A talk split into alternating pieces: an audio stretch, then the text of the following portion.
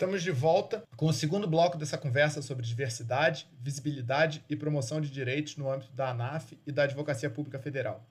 Estou conosco o Dr. Bruno Félix, diretor e candidato à reeleição para a Diretoria de Ética e Integridade pela chapa ANAF de Todos, ANAF para Todos. Doutora Herta Teles, difusora do debate sobre gênero e promoção de direitos humanos, coordenadora da elaboração do Código de Conduta e Respeito aos Direitos Humanos do Ministério. Dr. Denilton Leal, discutindo questões relativas à diversidade racial. Dr. Luiz Cláudio Freitas, militante na área de inclusão e proteção de direitos da pessoa com deficiência. E Dr. Leandro Marques, abordando o tema da diversidade e orientação sexual na associação e na advocacia pública. E é importante destacar que, é, no caso de organizações de sociedade civil, como a ANAF e tal, é, é preciso que elas fiquem atentas para encampar essa diversidade como representativa da própria pluralidade social, da própria pluralidade dos seus associados. Né? É, e, e, isso tem um, um reflexo importante, é, esse fomento à cultura do respeito à diversidade, ele acaba incentivando novas lideranças associativas, porque é, você vai cada vez mais ter esse reconhecimento do espectro de diversidade e com certeza você melhora a representatividade que a associação tem e isso é a essência de qualquer tipo de, de associação, né? da organizada da sociedade civil. E dentro da loja dos programas de, de integridade, é, esse compromisso em, em, não tolerar tratamentos desiguais, abusos, né, é, vão acabar por, visam principalmente preservar a cadeia de valor organizacional que tem. Né? Então isso tem um peso significativo é, e aí numa perspectiva até mesmo interna, né? para dentro dos seus, dos seus associados. Mas é, o grande, e, e, isso é veiculado de uma forma de um grande desafio, né? porque nós temos um, um, um desafio que é de transformação de cultura organizacional, né? porque é de se esperar, na maioria dos casos, que a cultura organizacional ela é pouco ambientada para a complexidade do, do tema da diversidade. Né? Então, muitas vezes é, você pode ver isso quando as pessoas é, se dão conta de preconceitos estruturais, como por exemplo o racismo estrutural. É, isso é, muitas vezes passa desapercebido. Então, investir em, em um trabalho de mudança de cultura nacional é um desafio fundamental quando a gente fala de tratar a diversidade dentro da pauta de integridade. Então, assim, é, é, comum, é pilar de programas de integridade a questão do treinamento, da formação, da capacitação. E unindo integridade com um assunto de diversidade, aí é que a gente tem um grande desafio de transformação, de mudança cultural que se dá com formação, capacitação, informação, sobretudo. Né? Então tudo isso tem que ser levado, tem que ser muito trabalhado. Essa perspectiva de, da integridade, é, de trabalhar essa formação, ajudar, é, e aí a gente é, ter uma perspectiva enquanto direito humano que é esse respeito à diversidade é muito é muito importante ter permanentemente essa preocupação e isso dentro de uma pauta de formação contínua, né? Então, no ambiente da associação é possibilitar essa formação contínua, né? Das mais variadas estratégias comunicacionais e de capacitação possíveis, né? E aí as formas de de desafios é, também é, no, na condução do programa de integridade, ele se revela de várias formas. Né? Vamos dar um exemplo, por exemplo, de redes sociais. Né? As redes sociais elas têm um grande potencial de ressonância da variedade de vozes, da diversidade de um grupo social. Né? Mas elas também são espaços de manifestação de intolerância. Então é muito importante que você tenha padrões é, de conduta também, de como se portar isso no ambiente da nossa associação. A gente precisa discutir que padrões, que estandarização de condutas a gente espera dentro do ambiente das redes sociais, que hoje é um dos ambientes associativos mais importantes, né? E da mesma forma na AGU, né, no ambiente corporativo, também. Né? É, outro grande desafio é o combate à questão da cultural de tolerância a certas atitudes, a certos posicionamentos, a certos, a certos discursos, né? Muitas vezes se tenta afiliar determinadas situações a um, a um comportamento jocoso ou humorístico, ou, ou que muitas vezes é, acaba é, camuflando né, essas perspectivas. Então tem que ter muito cuidado com isso também. Então acho que um programa de integridade ele tem que ter cuidado com isso. Né? Claro que a principal forma de, de, de combate a isso é a formação, é investir na capacitação, na informação, né? a mudança de cultura. Né? É, mas é preciso ter algumas ferramentas de, de ajustes de conduta né? também é, no ambiente, seja associativo, no ambiente da, da, da AGU também, isso também é importante. Né? Em relação, é, numa perspectiva mais interna, numa perspectiva enquanto organização, também a gente não pode deixar de atrelar a importância de dessa pauta da diversidade ser vista como um, um, uma forma de se é, impedir riscos de danos à imagem da associação. Né? Evidentemente, situações que, de, de, preconceito ou de desrespeito que acontecem no ambiente associativo podem extrapolar e vão ter dois reflexos. Podem ter reflexo de descrédito dentro da associação, né? isso aí é sério, como também externamente, né? dentro do, dos ambientes em que aquela associação atua. Né? Seja no ambiente jurídico, seja no ambiente político. Né? É importante ter esse cuidado também para que se tenha cuidado em, em desde é, que tipo de pessoas, que tipo de relacionamentos a associação mantém na natureza comercial, com empresas e tal, né?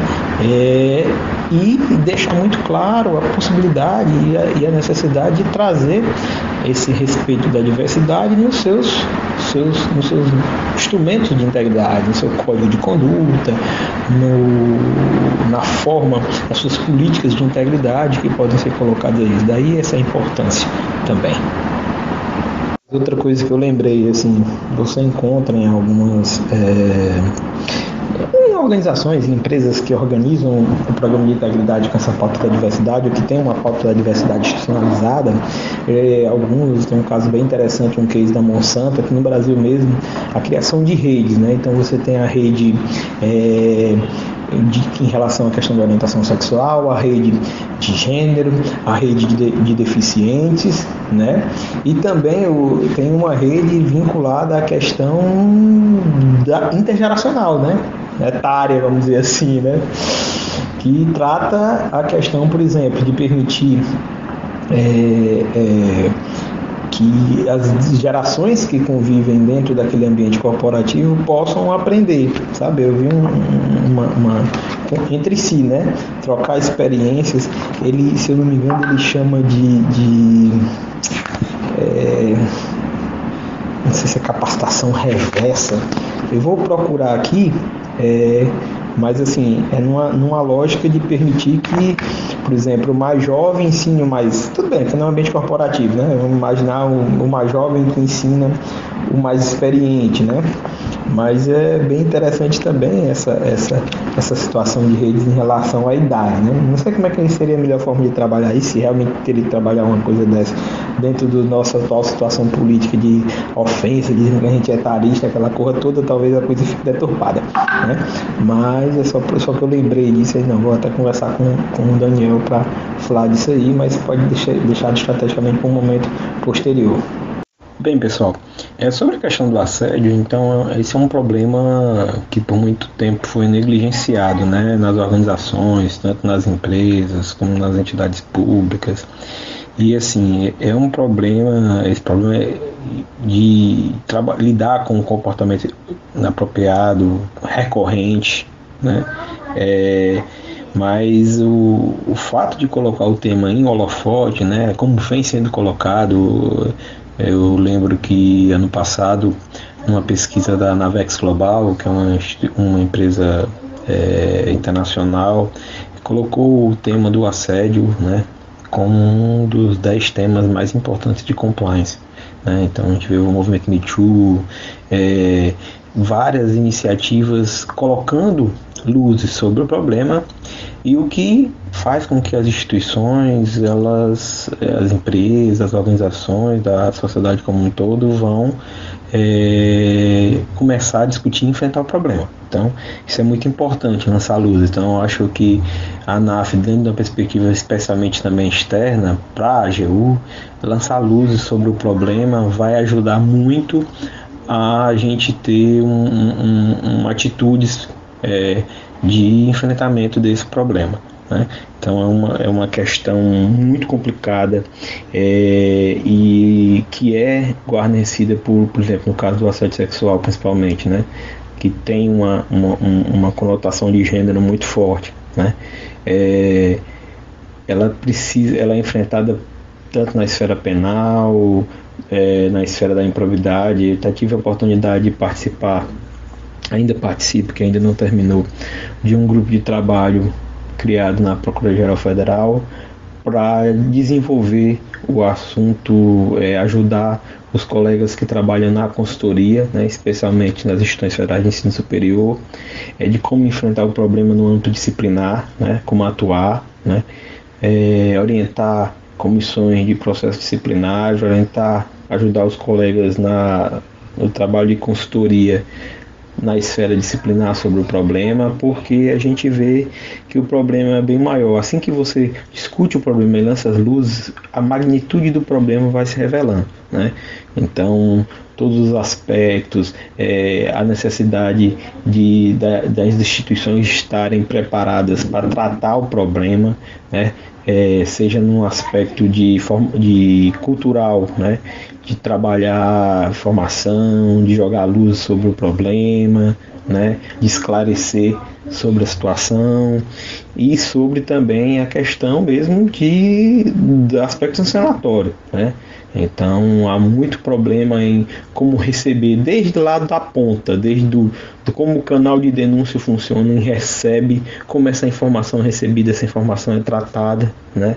É, Para vocês terem ideia, muitas empresas especializadas em canal de denúncia, elas têm no seu corpo técnico até psicólogos, né? Porque imagina como é difícil receber ou como é difícil alguém, uma, principalmente uma vítima, fazer uma denúncia como essa. Então, é, desde como receber a vítima, como cuidar da vítima, né? as instituições, as empresas precisam ter esse tratamento especializado para poder fazer isso. Então, é um desafio muito grande, né? porque causa um impacto significativo na pessoa da vítima e a vítima, é, dadas as peculiaridades dessas situações, a vítima é muito importante, né? O peso de um testemunho, né, é muito importante para poder é, trabalhar essa, uh, tratar esse problema, né? Também no aspecto sancionatório, a forma de conduzir investigações. Então, isso é um grande é, e eu digo, eu por trabalhar na área da improbidade administrativa, tenho cada vez mais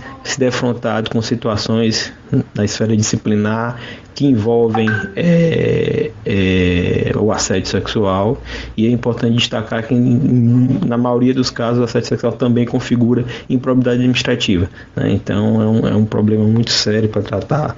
É, é preciso deixar claro para as pessoas é, vencer aquele aspecto cultural de que não é uma ou é um, uma coisa velada e é importante fazer isso para poder a gente identificar como fazer, como tratar, como enfrentar, como punir isso é importante também em relação a isso aí. Então tem um aspecto cultural muito importante para poder ver isso aí e não é um desafio fácil, né? não é um desafio fácil para poder enfrentar. Então, por exemplo, na caso do enfrentamento do assédio, é importante que você tenha é, um cuidado, um zelo especial na condução da investigação, no tratamento da vítima, né? E também todos os, os, os cuidados em relação à questão do próprio denunciado, né? de poder fazer uma apuração é, tranquila e com, com respeito é, como um todo. É um processo delicado, de exige um, um, trabalho de investigação bem significativo, né? Mas hoje você tem várias ferramentas nessa área que podem ajudar, né? Ressalto de novo o canal de denúncia, né? É, então é, uma, é, importante colocar dentro de um aspecto cultural para ilustrar o que é o assédio, as pessoas conhecerem o que é assédio, que determinadas, determinadas condutas é, podem sim configurar assédio, é, por isso que jogar luz sobre isso, e mostrar também que existe uma forma é, é, estabelecida de apuração e punição. Né? Eu acho que é muito importante deixar claro isso também né? Para que as pessoas comecem a se policiar também sobre determinadas condutas é, que representam isso, né? Então é, a gente tem que ter muito cuidado nisso, mas é, eu, eu acho que o principal realmente é lançar luz sobre o problema, conhecer o problema, conversar, divulgar e comunicar sobre o problema, né? O primeiro passo, né?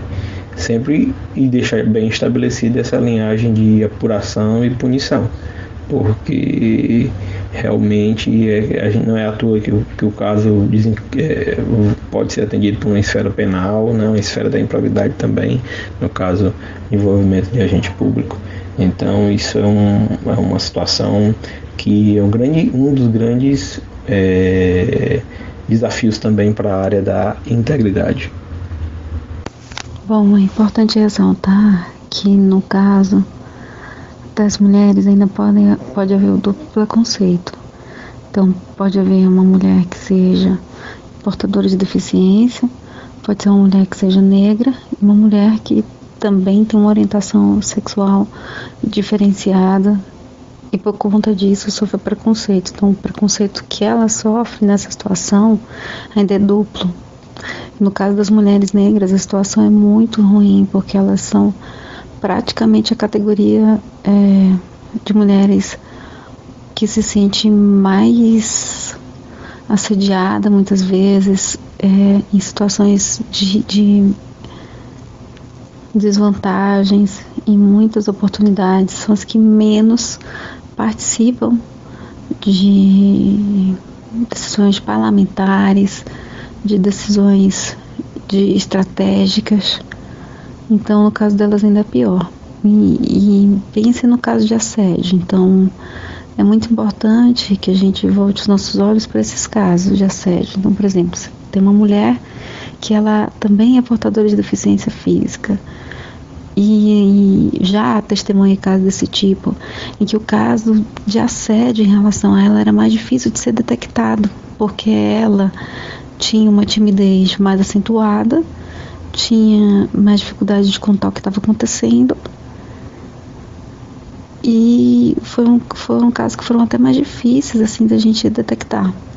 Já vi casos de mulheres negras também sofrendo assédio, que assim, grande parcela, né, porque junta as duas situações, pelo fato de ela ser negra e pelo fato de ela ser mulher, então, no caso das mulheres, a gente ainda tem essa possibilidade de ser dupla, né? Do, dos casos de assédio serem vinculados a, a, essas duas questões. Também já vi casos de mulheres que também foram assediadas por, por serem lésbicas, lésbicas e negras. Então, imagina a situação é, dela se você junta esse, todas essas categorias e essas camadas de preconceito que a nossa sociedade tem.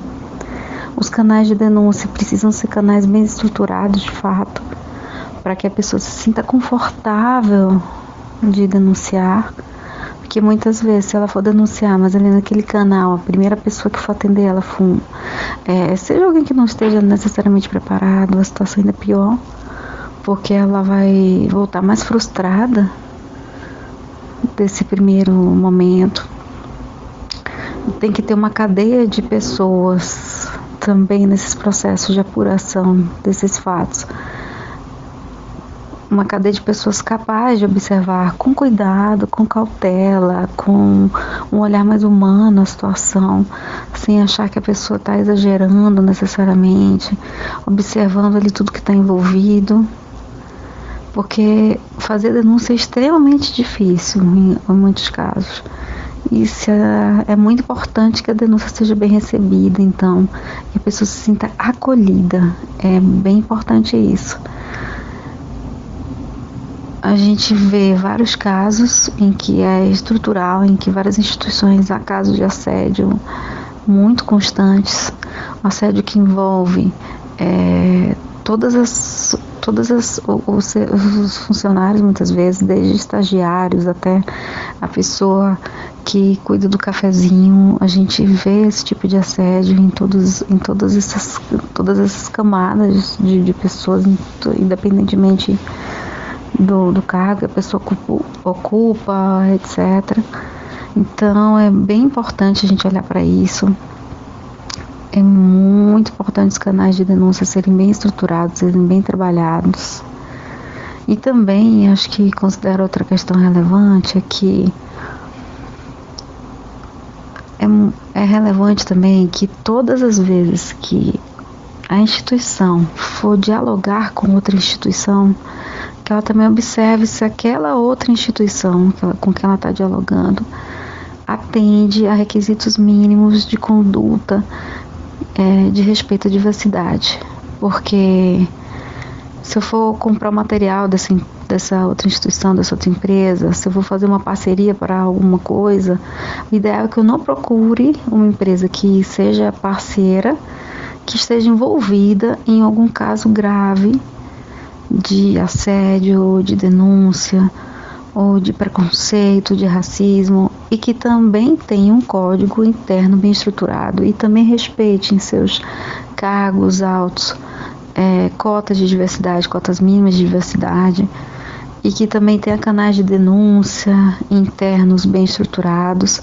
A gente vê muitos casos já que são bem propícios a isso, que o CNJ já tem agora um código de conduta para os seus fornecedores de materiais e serviços, que foi é, levado, que foi gerado a partir do Código de Conduta do Ministério dos Direitos Humanos, que um código feito com, com carinho por mulheres, inclusive, de todos os tipos, mulheres negras e brancas, advogadas públicas.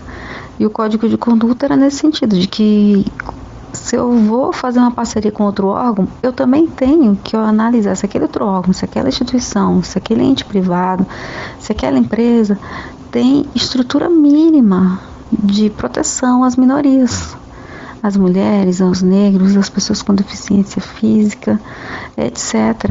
Porque se eu não posso permitir que na minha instituição tenha assédio, eu também não posso permitir que a minha instituição faça parceria com uma empresa ou algum órgão que não tem essa preocupação necessariamente. Então, acho que são aspectos bem relevantes a questão da visibilidade dessas minorias sempre, em todos os formatos de comunicação, seja em revistas, seja em, em palestras, seja em apresentação de debates, seja em reuniões com parlamentares, seja em reuniões com alta gestão, sempre tem que ter um representante de cada de cada dessas categorias. É muito importante, porque no caso assim, eu digo em relação às mulheres, um certo cansaço em você observar as fotos de reuniões relevantes e assuntos de encontros com parlamentares, assessores, é, presidentes de tal instituição, e sempre aquelas fotos são recheadas de homens e pouquíssimas mulheres. Então, assim, por que, que as mulheres sejam elas negras, brancas, com deficiência, por que, que elas não estão participando desses espaços? Por que, que o espaço de decisão política, de alta gestão, e de decisões estratégicas é sempre, é, em sua maioria, ocupado por homens branco hétero. Assim, não tem mais por que isso acontecer, já já está mais na, na, hora do, já está mais do que na hora de haver uma diversidade maior e é extremamente relevante isso. Acho que é um assunto a ser pensado estruturado trabalhado para que a gente caminhe para um futuro em que as pessoas se sintam mais parte daquilo, né?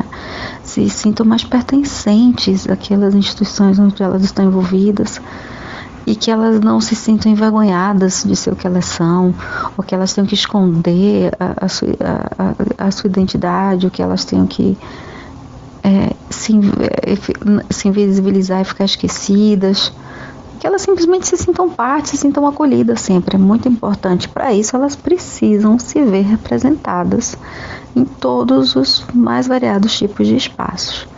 É muito importante. Então, são algumas considerações rápidas, assim. Há muitas outras coisas que podem ser feitas, mas no momento é importante que a gente vá pensando aos poucos mesmo, construindo. Assim, com certeza, o, um programa de compliance, um programa de integridade é uma excelente ferramenta para combater né, esse preconceito estrutural. E por que, que eu digo isso? Primeiro, falando em termos de preconceito estrutural, como bem lembrou o nosso colega Luiz Cláudio, pelo fato de que estamos tratando é, de várias facetas de um preconceito né, que estruturou a nossa sociedade. Né? Hoje, atualmente, se fala muito é sobre a questão do, do racismo estrutural, mas não, não, eu acho que, é, em termos de estrutura, vai além do racismo. Né? Todas as facetas que estamos tratando aqui no âmbito da diversidade, seja ela em relação a gênero, é, orientação sexual ou a questão da, do portador de deficiência, todas elas né, estruturaram uh, esse todo esse tipo de preconceito estruturou nossa sociedade.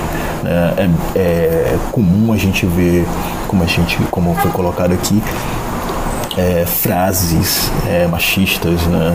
É, piadas que giram em torno da questão da orientação sexual e todo o descrédito em relação à questão da competência né? vinculada à sua capacidade é, física, enfim, como se o portador de deficiência não fosse, não tivesse a, a capacidade, a qualificação suficiente para desempenho de uma atividade, né, como todos os outros, né. Pois bem, e por que, que eu falo que o, o, sistema de compliance, o programa de compliance, ou como a gente costuma denominar né, na legislação nacional, é, programa de integridade seria uma excelente ferramenta de combate a esses tipos de preconceitos estruturais. Primeiro porque, em regra, a gente, é, e aí o Bruno é, tem mais autoridade do que eu para falar sobre isso, mas é, normalmente um programa de compliance ele, ele é dividido em, em, pilares, né? ele é alicerçado em pilares, no né? pilar da prevenção, pilar da detecção, né? pilar da resposta, enfim, é, isso não é algo, uma classificação estanque, mas que é bem padrão se adotar esse modelo. E dentro da, do pilar da prevenção, né, entre várias condutas ali, né, várias medidas, várias ferramentas que a gente é, estrutura o pilar da prevenção, né, desde a criação de um código de conduta, políticas e procedimentos, né, comunicação, treinamento, está a sensibilização, que é na verdade o que já foi dito aqui, que é a questão da mudança de cultura, né, é, a transformação cultural em relação a comportamentos, a posicionamentos, né, é, da nossa sociedade. Então, é, é, eu acho que esse é o alicerce, esse é o ponto de partida em relação a, a, a todo, toda forma de preconceito. Se a gente quer mudar né, essa cultura, a gente tem que trabalhar com esse item da sensibilização, né, que é o vinculado lá ao, ao pilar da prevenção dentro de um programa de integridade visando é, mudar a mentalidade mesmo das pessoas, né? Agora, por outro lado, é, essa questão da sensibilização, né, essa mudança de cultura, é, demanda um trabalho bastante árduo, né? Não é nada muito fácil você mudar né, é, tradições, digamos assim, mudar modelos né, padronizados e é, ao longo de, de séculos né, que foram estruturados é, de uma hora para outra, né? não, não, não, ocorre assim, né? por mais é, legítima que seja a razão da mudança né, da cultura, é, ela, não se, ela não se dá de forma na velocidade que a gente deseja. E como é que a gente pode trabalhar nisso na questão da mudança? Aí eu acho que entra a questão da visibilidade, né? E, e como o Daniel colocou, a questão da hipervisibilidade né, esses, na, na, na, principalmente no âmbito da, da, diversidade, com o objetivo de naturalizar a diversidade, né, porque essa hipervisibilidade ela promove a representatividade, né, que é um dos elementos essenciais né, para para fortalecimento da diversidade. Bom, mas é necessário a gente ter em mente que, ainda que com todas essas medidas, né, por mais que a gente promova uma mudança de cultura, se utilizando sobretudo da, da visibilidade, da diversidade, né, da, da promoção da representatividade, a fim de trazer né, um equilíbrio para essa balança, enfim, é, a fim de evitar preconceitos, por mais que a gente adote todas essas medidas, é certo de que ainda haverá atos de preconceito, né? Isso ninguém tem dúvida disso. E aí eu acho que é um momento em que entra o pilar da, da detecção, né? falando aqui do, um programa de integridade e, consequentemente, da, da resposta, né? ou da de repressão. E aí eu acho que esses casos mais graves, embora seja muito difícil a gente, quando está tratando de preconceito, a gente falar em, em, gradação de gravidade, né? assim, sei lá, em, em um grau de gravidade, porque todo preconceito é muito grave. Né? Mas óbvio que é, teriam os efeitos seria né a gente poderia mensurar talvez é, um dos que provoca aquela aqueles tipo de preconceito né ou a forma que ele foi praticado é, ele impacta mais ele causa ele é mais contundente ele causa um dano maior do que outros isso é, é inegável. Então acho que nesses casos mais graves, ou seja, de danos mais nefastos, devem obviamente serem levados a um julgamento de ética, enfim, serem é, combatidos de forma mais acentuada. Né?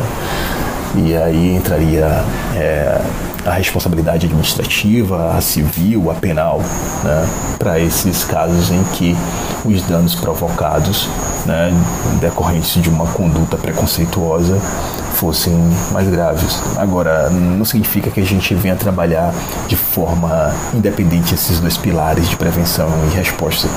Acho que eles se complementam. Né?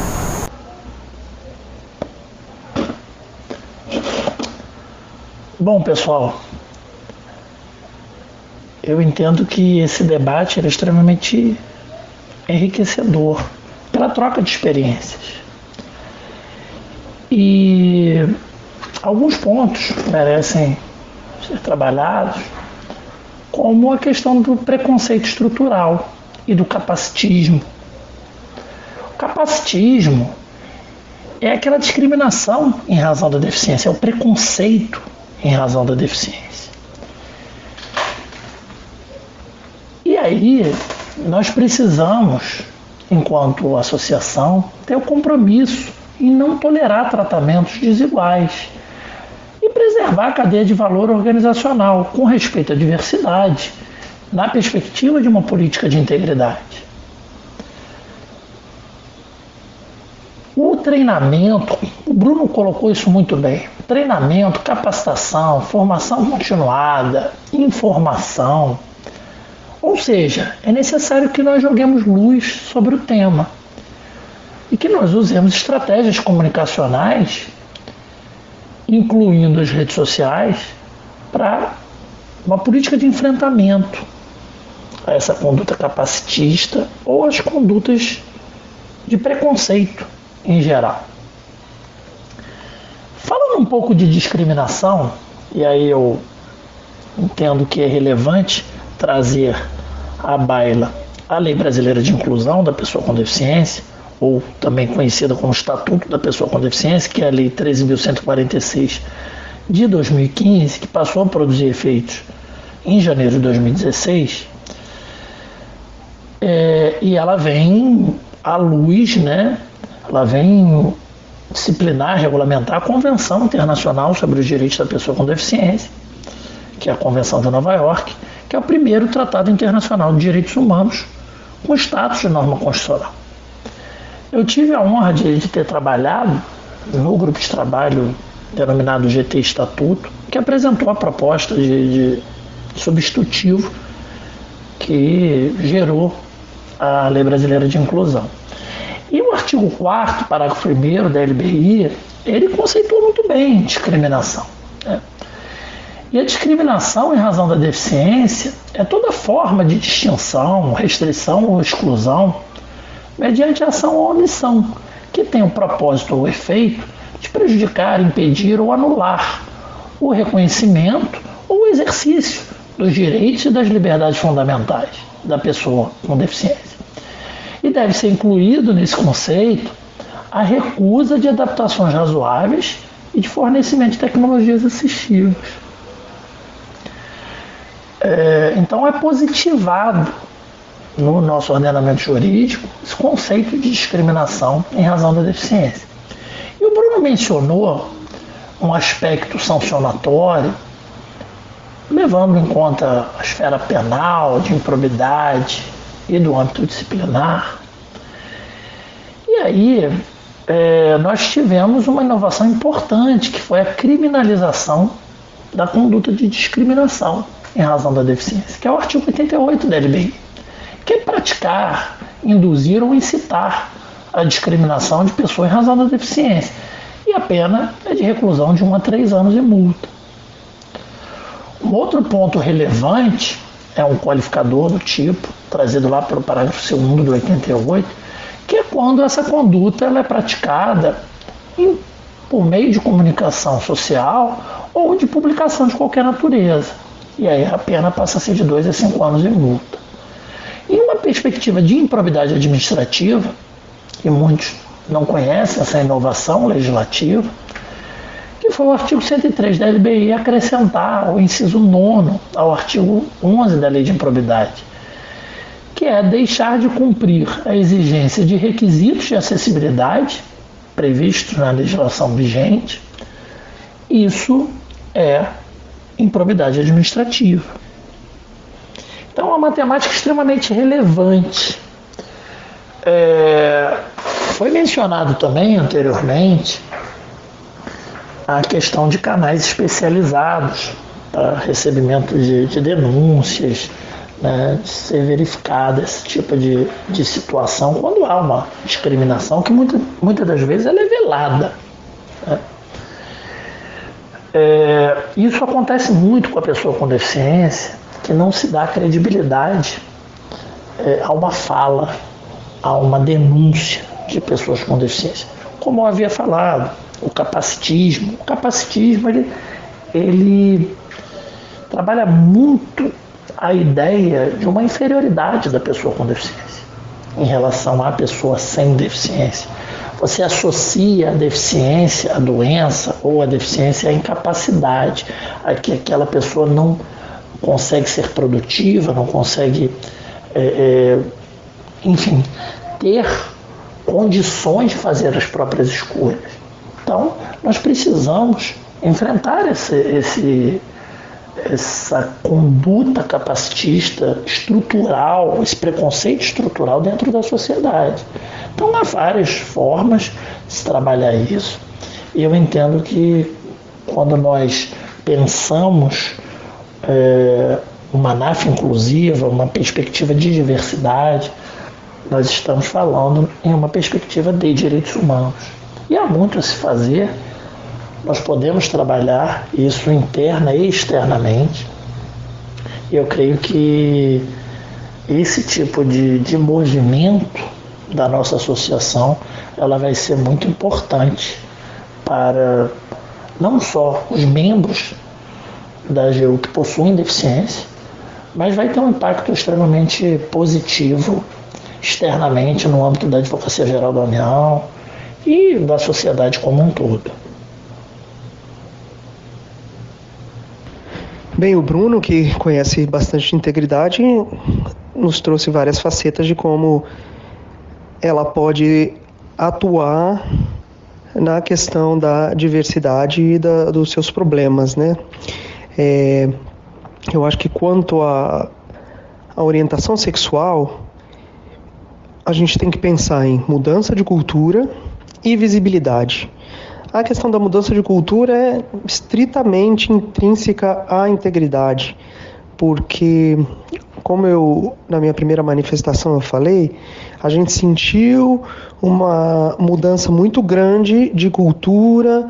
É, lá para os idos de 2006, quando a AGU se manifesta favorável à União Estável junto ao STF, e a gente vai vendo que a, que a instituição, é, pequenas, pequenos atos de tolerância, como é, homossexuais assumindo grandes cargos, celebração de dia de diversidade, é a publicação do, do voto, da, da manifestação da AGU para a ação de, do STF de reconhecimento da união estável com grande pompa na própria página da AGU, isso, isso tudo traz, é, vai trazendo uma mudança de cultura. Só que é, é pessoalizada, né? Porque está muito vinculado aos gestores daquela época. É, de repente você muda um gestor para um gestor mais conservador e isso tudo pode se perder. Então, quando se cria, criam regras de integridade, não que elas não possam ser modificadas, né? Num país que até a Constituição é modificada a todo momento, mas já se torna um pouco mais difícil. Né? Você tenta criar alguns mecanismos de perenização de uma cultura de tolerância. Já sobre o aspecto da visibilidade, é, o meio jurídico é um meio mais formal e a visibilidade é muito importante para desconstruir estereótipos, né? Em relação à orientação sexual, tem muitos estereótipos envolvidos. Inclusive, os estereótipos são tão fortes que muitas vezes as piadas de mau gosto acontecem porque o colega ele sequer passa pela cabeça dele que o outro colega dele é homossexual. Porque o colega dele é homossexual não se enquadra em nenhum dos estereótipos que está no imaginário dele né? Então, é, a visibilidade é muito importante. Como dar visibilidade nesse ambiente é, formal? Né? Eu, nesse, nessa conversa que eu tive com, no grupo que a gente tem de colegas é, gays da GU, é uma ideia muito interessante, e essa é uma ideia interessante para todo tipo de diversidade, é o espaço nas revistas, tanto da GU quanto da NAF, de todo mês ter pelo menos um artigo relativo à diversidade, diversidade em todas as suas facetas. Né? Eu achei a ideia assim realmente brilhante, é, como uma visibilidade num, numa, numa cultura jurídica que é tão formal, que é tão vinculada também à, à academia, e você criar nas revistas um espaço para diversidade. Eu realmente achei muito interessante isso. Prezados, eu queria antes de tudo agradecer, porque os colegas em suas falas trouxeram um rico, uma quantidade significativa de subsídios, de elementos, de informações, de considerações que podem enriquecer muito um processo de formação de um programa de integridade na ANAF. Então, é, eu tenho certeza que essa pauta de diversidade vai poder ajudar bastante, né? vai ser um elemento importante no processo de formação desse programa de integridade. Os colegas trouxeram observações, análises específicas de vivências, né? É, de pontos de vistas é, que, como a diversidade, só enriquecem né?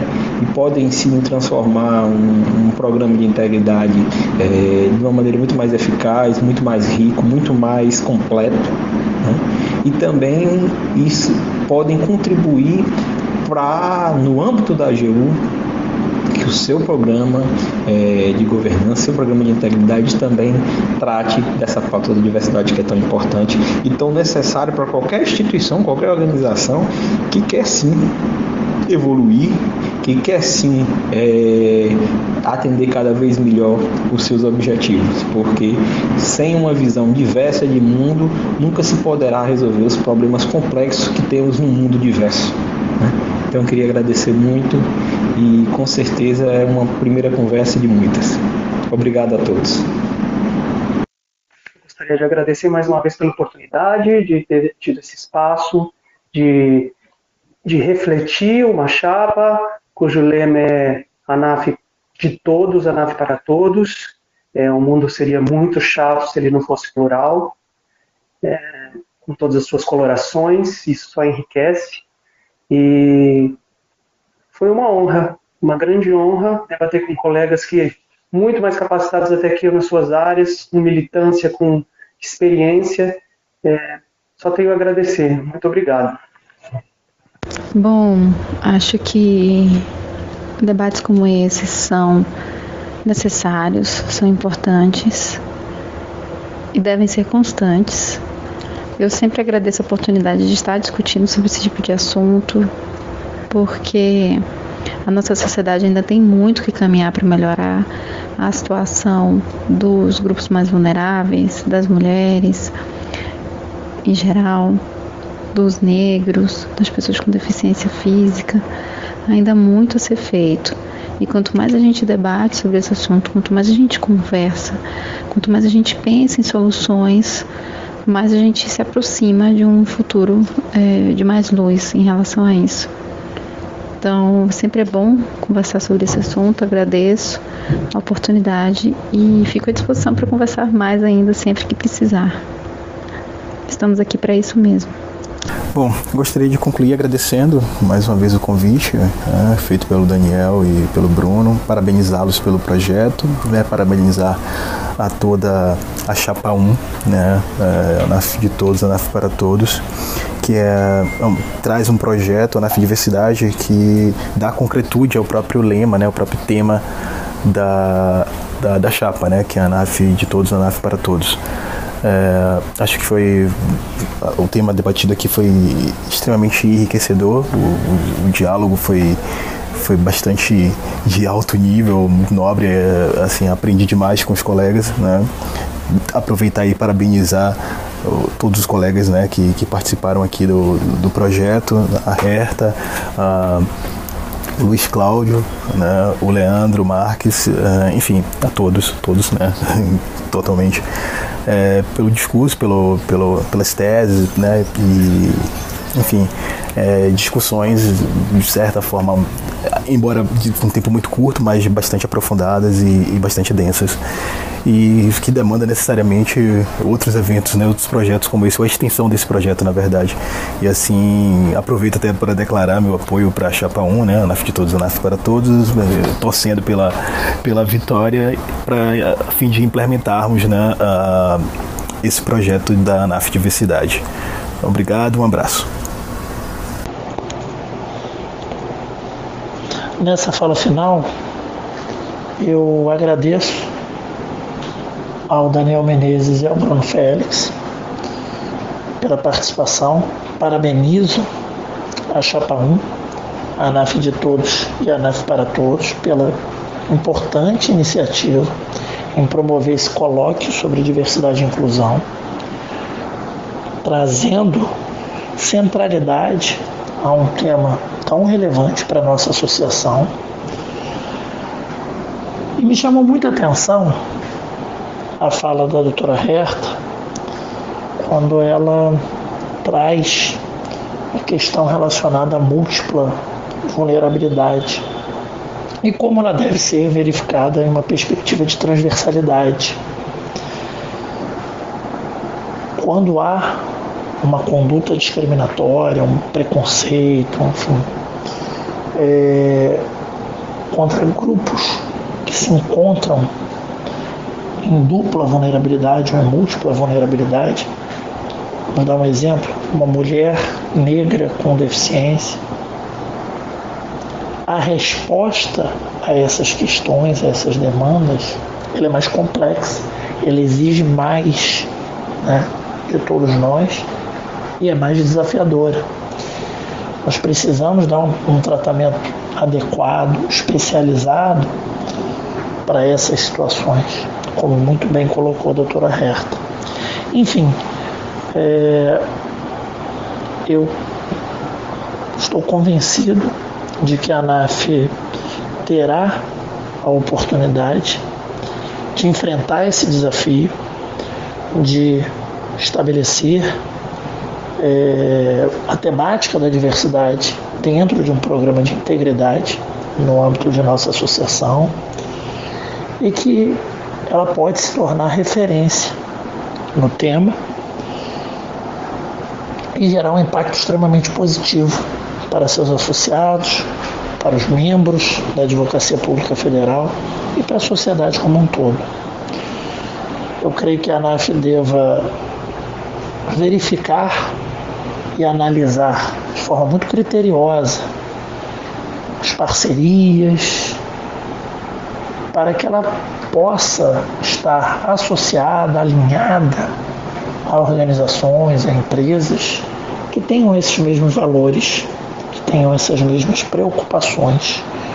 Não há mais espaço para que se estabeleça uma parceria com uma organização, por exemplo, que tenha que adote práticas de assédio ou de discriminação racial, ou que não contrate pessoas com deficiência, que não tenham acessibilidade é, arquitetônica, comunicacional.